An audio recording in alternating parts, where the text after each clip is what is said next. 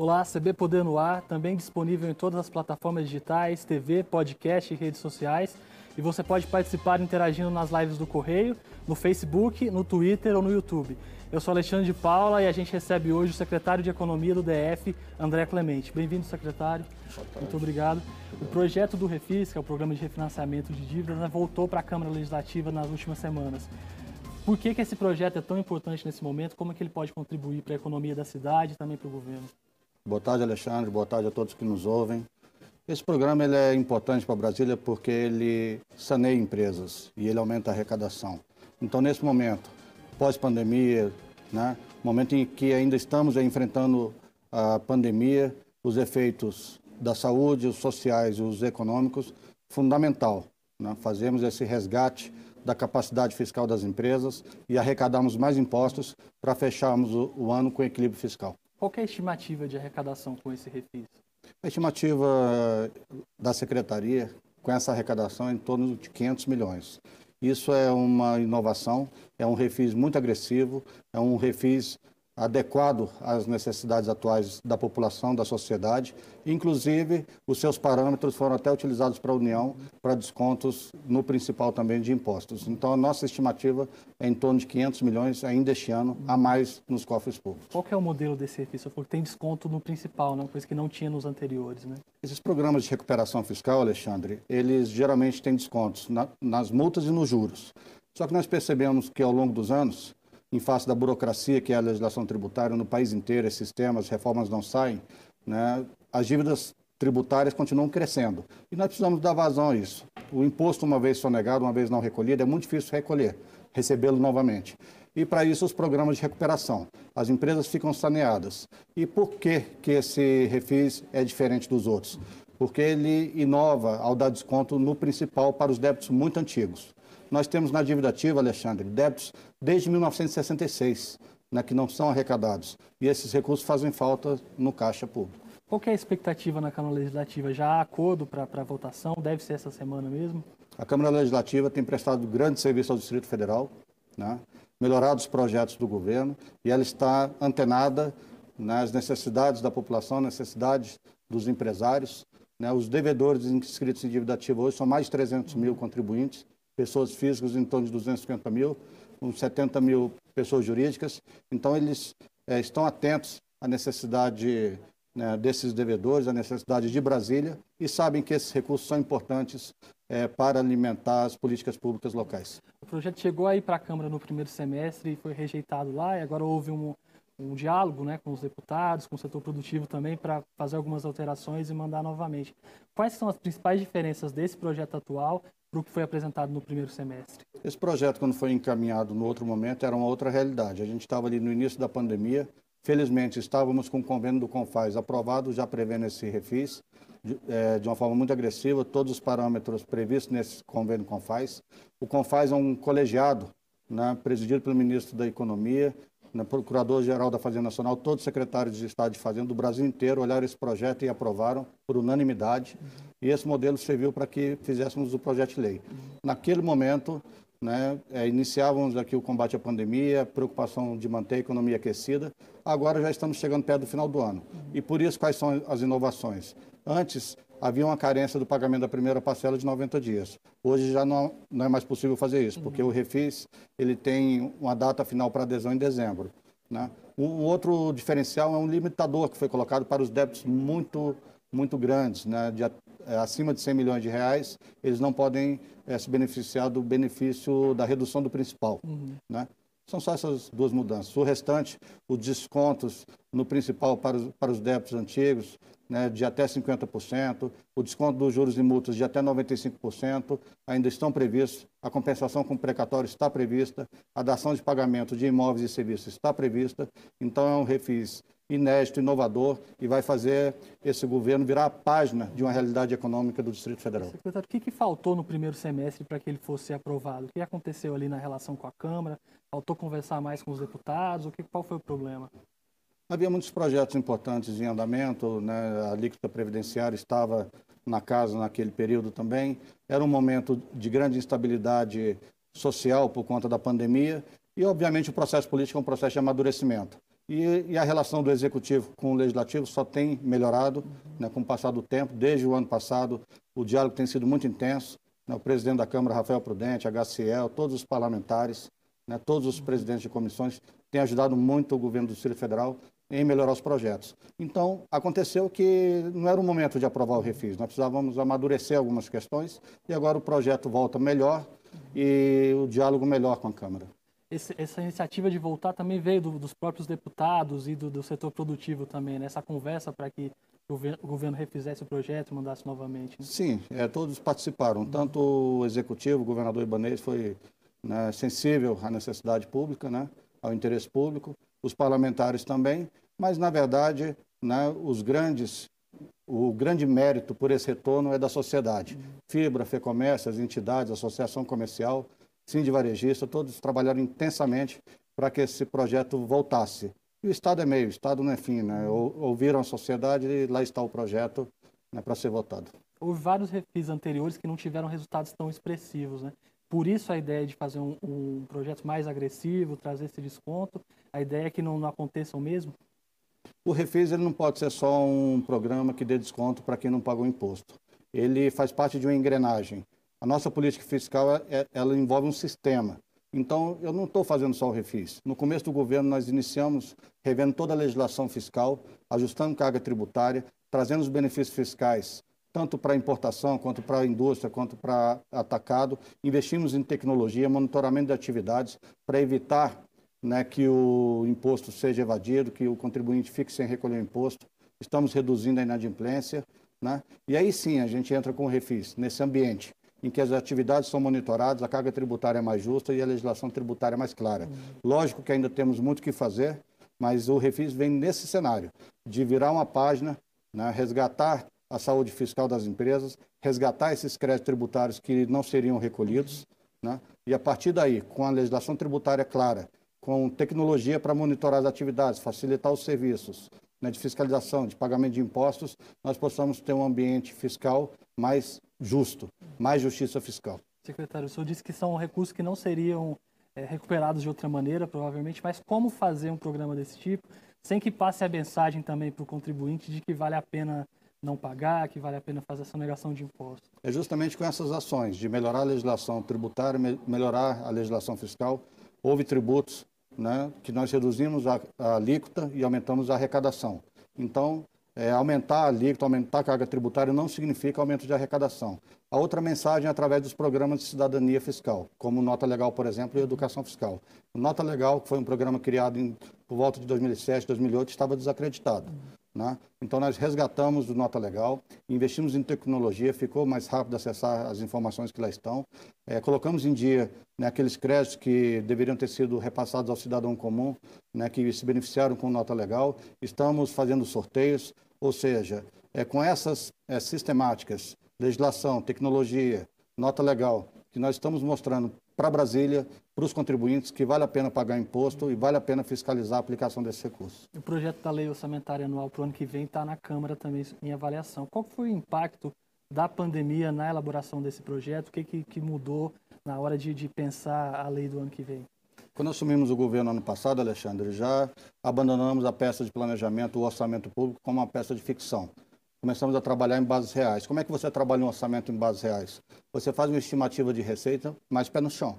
Né? E assim foi feito. Nós não colocamos gorduras, consideramos as séries históricas, as projeções econômicas e com isso conseguimos fazer um orçamento enxuto ano passado e acomodar as, as políticas públicas, as despesas, saúde, educação, segurança, obras nessa realidade. Com isso conseguimos fechar o ano passado, quando previa déficit de é, menos 150 milhões aproximadamente, né, déficit orçamentário, nós conseguimos fechar com mais de 300 milhões de superávit. Então, em 2020, essa história se repete, 2021 vai se repetir também. Por quê? É, porque com orçamento justo nós conseguimos ter equilíbrio fiscal e estimar melhor as receitas e gastar melhor. Com isso, é, já na pandemia, Alexandre, até é bom registrar que conseguimos um aumento de arrecadação local. Por quê? Porque nos adaptamos. Nos adaptamos como? Sabíamos que o ICMS ia ter uma queda, porque várias atividades é, tiveram né, um, um, esfriamento né, no seu desenvolvimento. É, sabíamos também que o ISS, essas atividades relacionadas com venda de mercadorias e serviços, teriam um esfriamento. Então, fomos em outras fontes de arrecadação, como o imposto de renda retido na fonte dos servidores e de prestadores de serviço. Então, no global, nós conseguimos manter a arrecadação, inclusive com ganho real de arrecadação, e com isso pagar as contas, pagar a folha de pagamento, pagar os fornecedores. E quando nós pagamos os fornecedores, pagamos os servidores, a economia fica aquecida.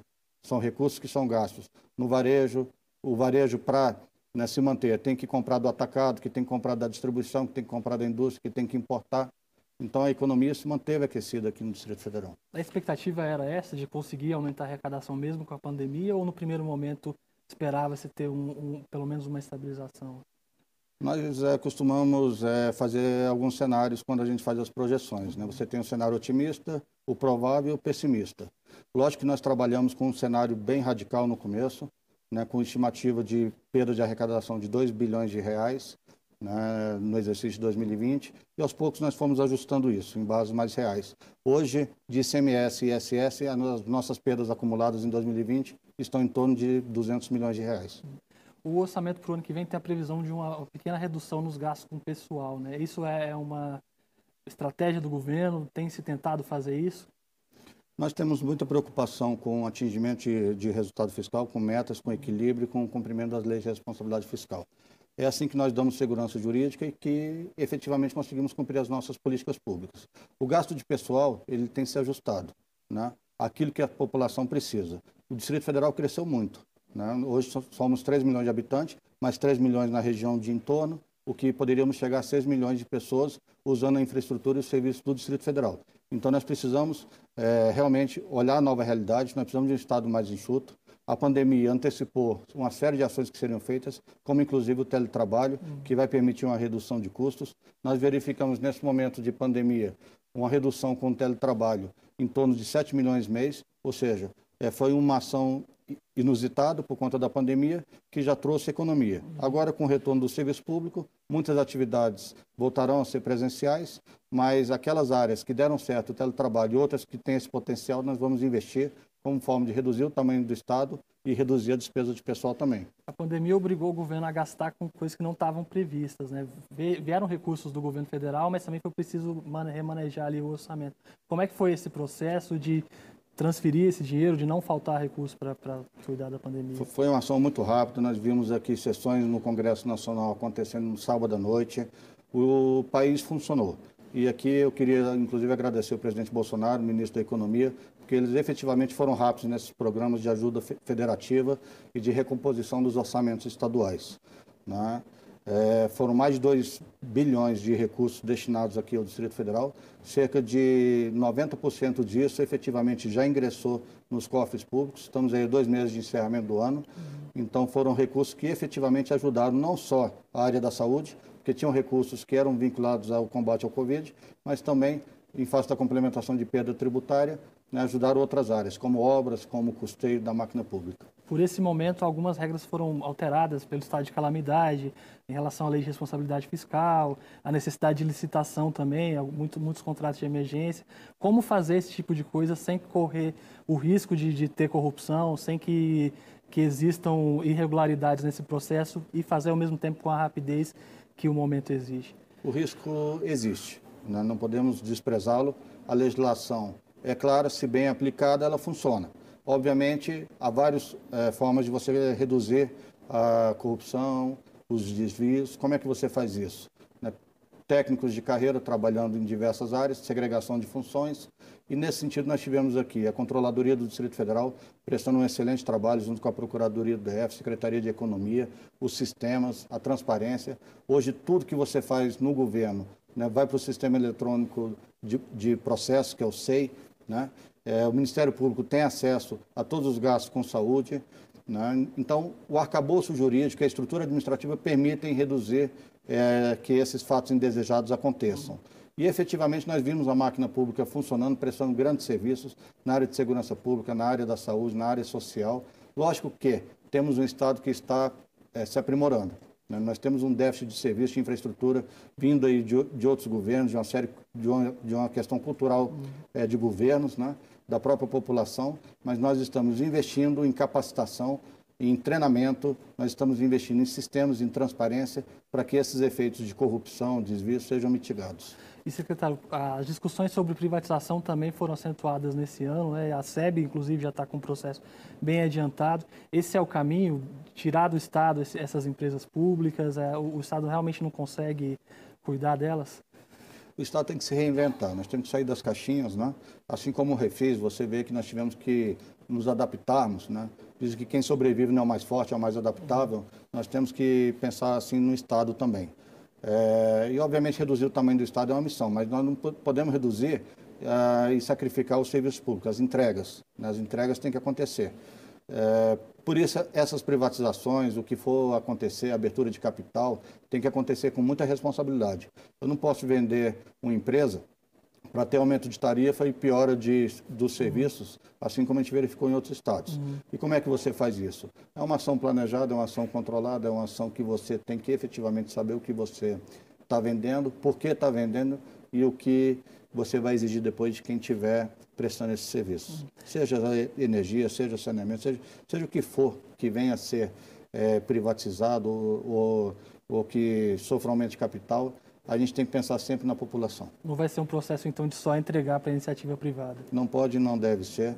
Né? O Distrito Federal é um Estado novo, merece ter uma infraestrutura adequada. Nós temos condições de ser um modelo para o país inteiro de, de uma administração pública e de prestação de serviços essenciais à sociedade. A Secretaria também mudou algumas abordagens em relação ao IPTU e IPVA, né? até para cobrança e tudo. Como é que funcionou isso na pandemia? Foi Conseguiu ficar no esperado?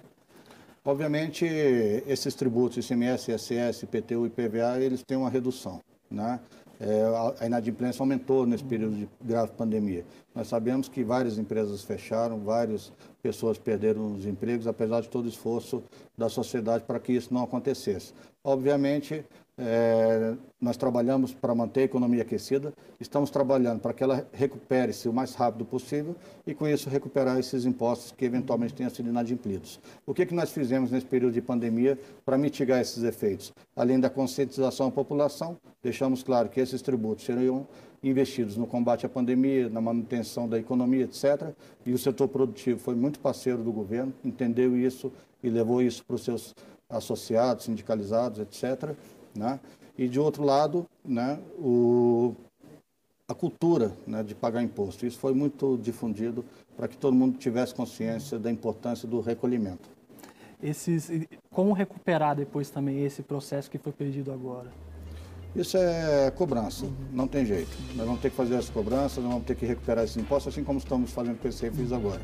Nós acreditamos que diante de uma nova realidade, e essas alíquotas foram reduzidas, outras serão reduzidas, a, a população vai sentir orgulho de pagar esses impostos e vai querer pagar esses impostos. Secretário, a gente precisa fazer uma pequena pausa, um minuto e a gente volta com mais CB Poder, que hoje recebe o secretário de Economia do DF, André Clemente.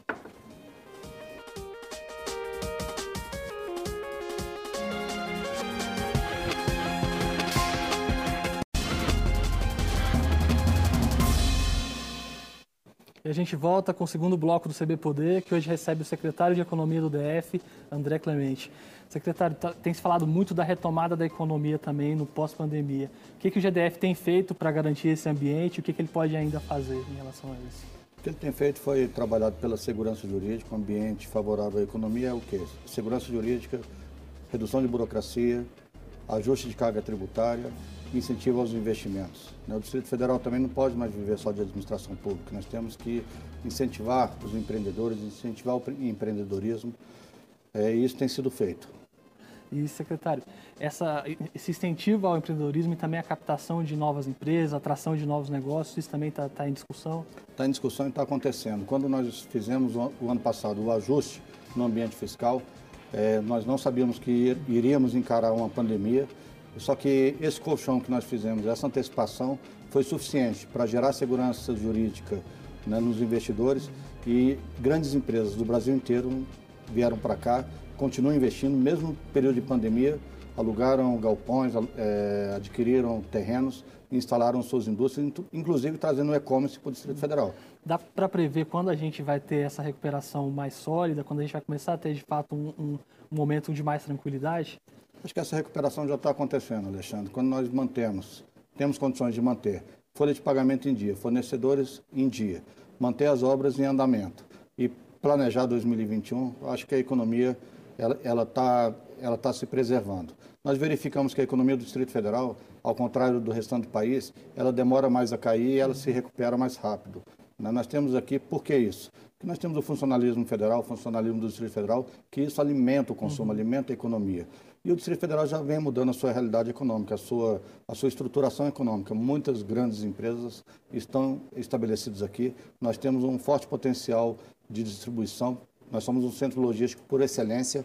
Eh, nós estamos aqui a cerca de 2 mil quilômetros de distância de qualquer cidade da América Latina. É um grande aeroporto, né, que tem condições de fazer pouso de grandes aeronaves, vários voos internacionais já tinham sido inaugurados, então nós temos um ambiente muito favorável ao desenvolvimento econômico. Então é possível esperar que o ano que vem, apesar de todos os problemas que, que aconteceram esse ano, a, a, gente tenha um crescimento na economia local? Nós vamos ter crescimento na economia, isso inclusive está previsto na nossa lei orçamentária do ano que vem, uhum. todo esse crescimento. Nosso orçamento, ele está saindo de 43 bilhões para 44 bilhões?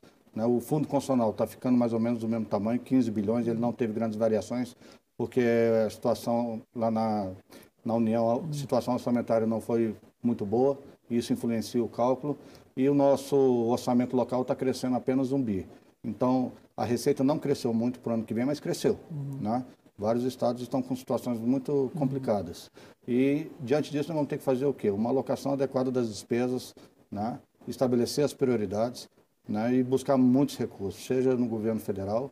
Né, nós estamos aí com a nossa deputada federal, líder da bancada, Flávia Arruda, né, em vias de se tornar presidente da CMO, que é a Comissão Mista do Orçamento no Congresso. Em assumindo isso, ela terá nas mãos mais de um trilhão de reais para administrar né, a distribuição. E eu tenho certeza que ela, juntamente com toda a bancada federal, né, deputados, senadores que têm feito um relevante serviço ao Distrito Federal também, principalmente nesse momento de pandemia, destinaram muitos recursos aqui para o Distrito Federal.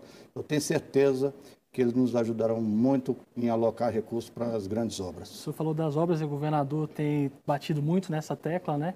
Então, há, a possibilidade de continuar mantendo esses investimentos e o caminho, então, é buscar esses recursos que vêm de fora também, buscar recursos com a União, com a, com a bancada, com emendas.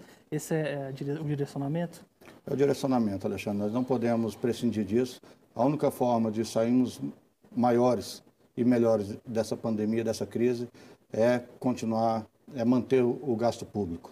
Né? E para isso, obviamente, vamos usar toda a articulação política né, para buscar os recursos no governo federal. Né? Nunca é, o governo do Distrito Federal trabalhou tão articulado com o poder central. Né? Nós, é, a gente brincava aqui no passado que Brasília, apesar de estar na esplanada, é, era a unidade federada mais distante dos ministérios, da presidência da República. E no nosso governo isso não é uma realidade. Isso já na transição, o governo libanês, né, toda a sua equipe já trabalhou muito com o governo federal. Conseguimos, inclusive, trazer a junta comercial para o Distrito Federal. Era uma demanda de décadas né, que não era atendida. Já na transição, nós conseguimos colocar uma medida provisória com a ajuda do presidente Temer no, no Congresso. E hoje a junta comercial está no Distrito Federal né, é, com grande agilidade, grande eficiência. Um dos problemas mais sérios ainda no DF é o desemprego. Né? São ainda quase 300 mil pessoas desempregadas, uma situação que na pandemia é mais preocupante também. É muita gente passando por essa dificuldade, precisando de emprego. Qual o caminho para se resolver esse problema? O que, que o GDF tem feito e o que, que vai fazer também para. O governo Ibanez, já na transição, fez um diagnóstico. Uma vez feito o diagnóstico, ele sabe que ele precisa de pessoas responsáveis para cuidar dessa pauta. E por isso criou Secretaria do Trabalho, Secretaria do Empreendedorismo, a Secretaria de Economia também tem essa função, Secretaria de Desenvolvimento Econômico. E, obviamente, todas as outras secretarias têm um viés também de desenvolvimento econômico. Secretaria de Cultura, por exemplo, tem muita preocupação com as cadeias produtivas, Secretaria é, é, de Turismo, é, Secretaria de Esporte. Então, todas essas áreas estão integradas na geração de emprego. Obviamente, para que isso aconteça, nós precisamos ter o quê? Empreendedores, nós precisamos ter empresas, e várias já vieram para o Distrito Federal desde o ano passado inclusive na área de e-commerce, como eu já tinha falado, uhum. investimentos bilionários, inclusive, que já estão acontecendo e já estão pagando imposto aqui, isso gera emprego. Isso gera emprego. E a Secretaria de Empreendedorismo tem uma importante missão, que às vezes o cidadão, ele não consegue ser um empregado, mas ele consegue, consegue ser um patrão, ele consegue abrir um negócio, ele consegue desenvolver uma atividade. E é isso que o governo tem feito. Um grande entrave para isso sempre foi a burocracia, né? não só no DF, mas não só no Brasil todo. Também é uma preocupação a reduzir a burocracia, desburocratizar esse processo? É, o ambiente, o que determina um ambiente favorável ao desenvolvimento econômico, aumento de arrecadação e geração de emprego é o quê? Segurança jurídica, ajuste de carga tributária, redução de burocracia, capacitação de mão de obra, infraestrutura econômica, ou seja, você tem as áreas de desenvolvimento econômico. Não basta você botar os lotes lá, você tem que botar iluminação, segurança, transporte público. Muitas vezes as áreas de desenvolvimento econômico não tinham sequer transporte público para quem trabalhava. Então, obviamente, isso gera insegurança, é, as pessoas não vão investir num ambiente desse. Isso vem sendo feito desde o ano passado. Nós tínhamos recursos parados desde 2010, na né, operações de crédito do BID, para investimento em áreas de desenvolvimento econômico, que voltaram a ser gastos agora e conseguimos é, concluir essas, essas, essas infraestruturas, saneamento, asfalto, etc. O programa Desenvolve DF, que também veio para substituir o PRODF, né, que vários problemas aí no histórico, ele também pode ajudar nesse sentido? Ajuda né, é, todos esses programas, os programas que nós fizemos de incentivos fiscais também. É importante é, fazer esse diálogo com o setor produtivo, com a sociedade, para entender o que, que você precisa para construir esses ambientes. Nós sabemos que a burocracia, que a carga tributária, elas maltratam né, o, o, as empresas e nem sempre representam um ingresso de recursos. Então, nós temos que ser ágeis, é, não aguardar a reforma tributária que o Congresso vai aprovar, que o governo federal vai fazer. Enquanto isso, nós temos que ir trabalhando. Já estamos aí em 2020, 2021 chega, daqui a pouco 2022 acabou o governo. Então, nós precisamos ser rápidos. Alguns parlamentares, como o caso do, do Delmaço e do Eduardo Pedrosa, defendem a necessidade de uma reforma tributária local enviada para a Câmara. O Delmaço chegou a fazer umas audiências e enviou um, um projeto também né, para o GDF. Existe essa ideia ou essa reforma vai ser feita aos poucos? As duas coisas. Né? Você tem que fazer as reformas estruturantes e aí olhar o Código Tributário do Distrito Federal, olhar as, as, leis ordinárias de cada imposto, mas todo dia nós estamos fazendo a reforma tributária. Nossa reforma tributária ela já começou em 1 de janeiro do ano passado né? e ela continua. Todo dia nós melhoramos a legislação, nós simplificamos, tem muito o que fazer ainda, mas nós não estamos parados e já sentimos uma melhoria e uma confiança no governo em face dessas ações que foram adotadas. Deputado Delmar, deputado Eduardo Pedrosa e, e os demais parlamentares todos têm muita percepção nessa área econômica, sabem a importância de haver reformas. Né? Do outro lado também, nós estamos aqui na, na economia mostrando né, que tem que ter equilíbrio também nessas reformas. Você tem que ter arrecadação, tem que manter a arrecadação, porque essa arrecadação é que financia o gasto público. Né? O, tudo que a população precisa, eu, preciso, é, eu vou financiar com os impostos. Então, isso tem que ficar muito claro. Né? É, é, um, é um sistema de via de mão dupla. Né? Vamos trabalhar a arrecadação tributária mais justa e vamos fiscalizar o gasto público. O governador falou em algumas oportunidades que ele teme que o grande problema de 2021 seja a fome. Muitas pessoas passando necessidades básicas e questões graves. Existe recurso para investir mais nesse setor, para ajudar no social? Nós temos um recurso de 43 bi no total. Né? Muito desse gasto já é comprometido, com folha de pagamento, com despesas que eu não posso abrir mão. Mas, obviamente, o que sobra, eu preciso fazer o quê? Eleger prioridades. Né? Já diziam que governar e eleger prioridades depois de ouvir o povo. Né? Então, é isso que nós precisamos fazer. Lógico que a fome é uma prioridade a ser combatida. Mas não podemos também combater. É, o governo tem sido muito responsável, preocupado com o perfil das pessoas que estão sendo atendidas nesses programas, preocupado com realmente é, se quem está dentro desses programas é quem precisa, nós precisamos ter esse viés de fiscalizar o gasto público. E, secretária, muitos órgãos com déficit no quadro de pessoal, precisando de recomposição, a previsão de se fazer concurso está sendo pensado também? A máquina precisa funcionar. E ela funciona o quê? Ela tem uma estrutura física, uma estrutura administrativa, ela tem sistemas, computadores, tecnologia que ajudam a reduzir a quantidade necessária de mão de obra, mas tem áreas que são prescindíveis você ter a mão de obra, o trabalho humano. Né? E, obviamente, precisamos de mão qualificada. E, e para isso, os concursos públicos. Então, por isso, apesar de todo o projeto de redução do tamanho do Estado, nós temos que recompor as forças de trabalho e ampliar outras. A população cresceu e o Estado diminuiu sem ser de forma planejada. Uhum. Nós temos áreas aí que estão há mais de 20 anos sem concurso. Uhum. Né? A, categoria da Receita Tributária, por exemplo, os auditores da Receita. Nós estamos aí há cerca de 20 anos sem concurso. Há um concurso em andamento agora é, você vê que é uma atividade típica é, que vai buscar recursos e estava aí é, comprometida né, a eficácia pela falta dessa mão de obra. Assim como policiais também, até o final do ano estaremos chamando mais 500 policiais militares. É, bombeiros também, cerca de 370 novos é, bombeiros serão chamados até o final do ano. Ou seja, é o Estado tem que estar preparado para atender as necessidades da população. Secretário, falando ainda nos servidores, sempre uma discussão é a questão do reajuste. Existe um impedimento né, até dezembro de 2021, mas já vai começar a discutir o ano que vem? O diálogo tem que ser constante. Nós precisamos ter diálogo com o setor produtivo e com os servidores também.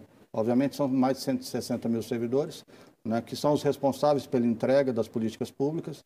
Nós temos feito um grande programa de valorização desses servidores no ambiente da Secretaria de Economia, onde nós cuidamos da saúde mental, da saúde física, né, é, da saúde espiritual dessas pessoas. Nós estamos é, engajados nessa melhoria do ambiente de trabalho e, obviamente, espaço para discutir remunerações também e condições de trabalho adequadas. Obviamente, o teletrabalho vai ser uma realidade a partir de agora, isso vai mudar a nossa forma de nos relacionarmos com as pessoas, é, mas está em pauta sim. Obviamente, nós temos limites a observar. Né? Hoje nós estamos com um limite de despesa de pessoal em torno de 42%, sendo que meu limite de alerta seria 44%, limite legal 46% e aquele que eu já não posso chegar nem perto dos 49%. Mas não é só o limite de despesa de pessoal que eu tenho que observar. Eu tenho que ver também se esses, esses reajustes é, estão lá na minha LDO, na Lei de Diretrizes Orçamentárias, no orçamento anual. E, além disso, também tem isso que você falou, que é o impedimento de aumentar a despesa de pessoal, a não ser poucas exceções, uhum. né, é, que foi introduzido agora pela Lei Complementar 173, em face da pandemia, ou seja, uma forma de assegurar a manutenção, né, a contenção de gastos de pessoal no período de pandemia.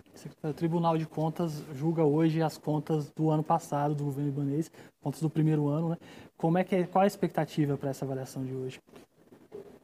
A posição técnica que vem sendo adotada no planejamento e na gestão orçamentária e financeira do Distrito Federal tem gerado bons resultados. Obviamente, a área técnica do tribunal avaliou todo o desempenho do ano passado e nós estamos aqui na expectativa né, de ver é, como esse relatório foi fechado, mas acreditamos que os grandes desempenhos, os ganhos que tivemos em gestão fiscal, o equilíbrio orçamentário fiscal, o atingimento dos limites, cumprimos todos os limites da Lei de Responsabilidade Fiscal em 2019, serão objeto de apreciação e reconhecimento pelo tribunal, que também presta um excelente serviço à população do Distrito Federal, fiscalizando as contas e os atos dos administradores. O tempo está acabando no finalzinho, mas dá tempo de falar um pouquinho da digitalização do, dos serviços prestados pela Secretaria. Né? Está acontecendo isso agora? Está acontecendo. Né? Tá acontecendo.